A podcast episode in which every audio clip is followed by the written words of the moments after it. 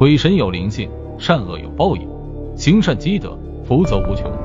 鬼神无所不在，人间有所不知。开启心眼，方能见真相。鬼神有分界，人间有规矩。勿越雷池，方能安然无恙。中国悬疑故事。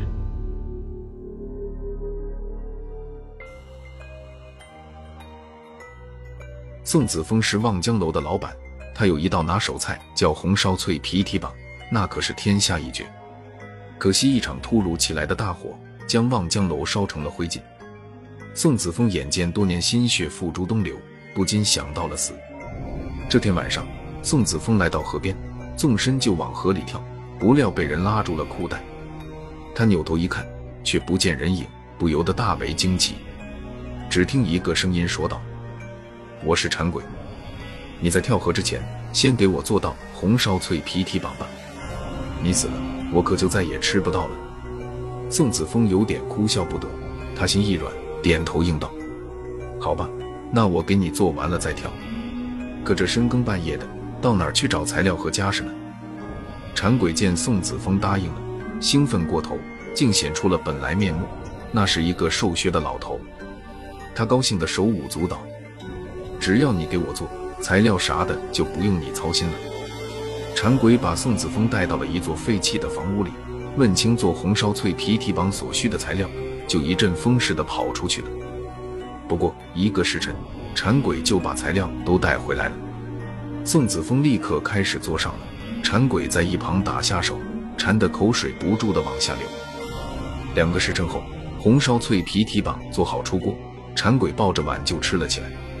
宋子峰苦笑着摇摇头，转身离开，想再去跳河。可刚一出门，他就被几个人拦住了。带头的是本地有名的富户孙员外。他见宋子峰从一间破屋子里出来，奇怪地问：“深更半夜的，你在这里干嘛？”宋子峰回头朝馋鬼一指，说：“他让自己给他做蹄膀吃。”馋鬼一看来了这么多人，一下子就隐身不见了。屋里只剩下那盘蹄膀还在桌子上。孙员外闻到肉香，径直冲进屋里。他见桌上有一盘红烧脆皮蹄膀，顿时也馋得直咽口水，一把抓过来尝了一口，顿觉满口生香，一边嚼一边含混不清地说道：“好蹄膀，好蹄膀啊！我记得只有望江楼能做出这么好吃的蹄膀，有蹄膀没酒，真是扫兴。你们几个回去给我搬两坛酒来。”那几个人应声走了。孙员外意犹未尽地咽下了一口蹄膀，正想再咬一口，蹄膀却被夺走了。原来那馋鬼只是隐身躲在一旁，见孙员外还想吃，再也受不了了，他一把夺过蹄膀，夺门而出。孙员外看到蹄膀凌空飘出，惊得眼睛都直了，好一会儿才缓过神来，惊疑地问道：“这是什么鬼？”宋子峰说：“馋鬼，就是他让我来做蹄膀的。”孙员外气急败坏地说：“到嘴的蹄膀被他抢走了，这不是要馋死我吗？兄弟，你会做蹄膀是吧？你快给我做几个，要多少钱？你说便是。”宋子峰不禁喜出望外，就跟着孙员外回家去做蹄膀。孙员外吃得开心，就不住地夸他。宋子峰眼珠一转，借机说想请孙员外帮忙重建望江楼。孙员外想了想。觉得有利可图，就点头应道：“馋鬼都爱吃你做的蹄膀，更甭说咱这普通人了。咱就拿馋鬼打招牌，不愁赚不到钱。”宋子峰一愣：“拿馋鬼打招牌？”孙员外把嘴巴凑到他耳边一说，宋子峰不觉笑着连连点头。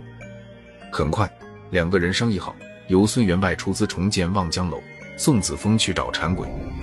馋鬼虽是飘忽不定。但想找他倒也不难。这天夜里，宋子峰又回到那座废弃的屋子里，做了两只红烧脆皮蹄膀。蹄膀刚一出锅，就被人凌空抢走了。宋子峰看不见人，就猜到是馋鬼来了，忙说：“慢点吃，别烫着。”馋鬼嘟囔着说：“还管什么烫不烫？先吃了再说。”馋鬼一激动，又露了身形。只见他抱着蹄膀。正兴致勃勃地啃着，直吃得满嘴流油。宋子峰看着他那狼吞虎咽的样子，像是八辈子没吃过饭了，心里倒有些可怜起他来了，说道：“你这么爱吃，找我去呀？我每天都在做，多做一个给你吃就是了。”馋鬼三口两口就吃完了一只蹄膀，又抓起另一只蹄膀，怒气冲冲地瞪着宋子峰说：“你快馋死我了！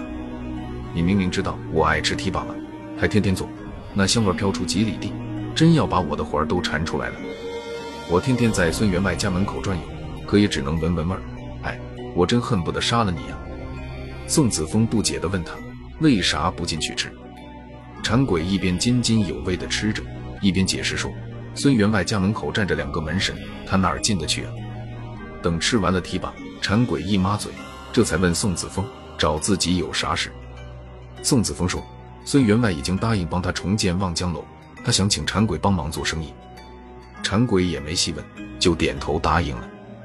好，到时候我来帮你。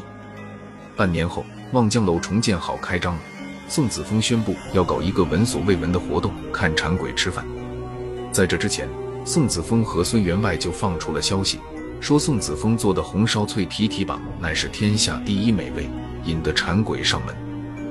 望江楼的蹄膀本来就好吃，再弄个馋鬼出来，自然吸引了众人的眼光。宋子峰选出了十几个代表，届时观看。到了傍晚，宋子峰亲手做了几只蹄膀和几道菜，还拿来两坛好酒，放在一个雅间里，让馋鬼隐身坐在桌边，又吃又喝。十几个代表轮番来到雅间外面，透过一道缝隙，悄悄往里看着。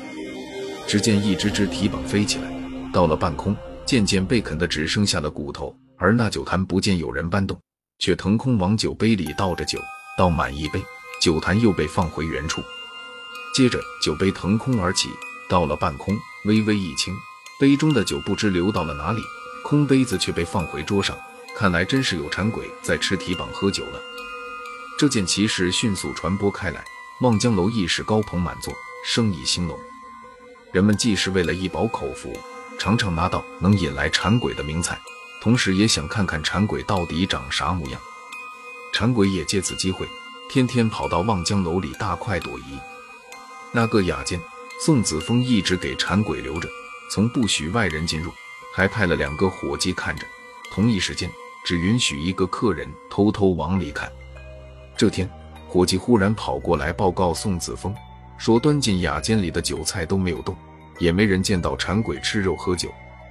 宋子峰急忙来到雅间，果然看到提膀和好酒都原封不动地摆在那里，看来馋鬼还真是没来。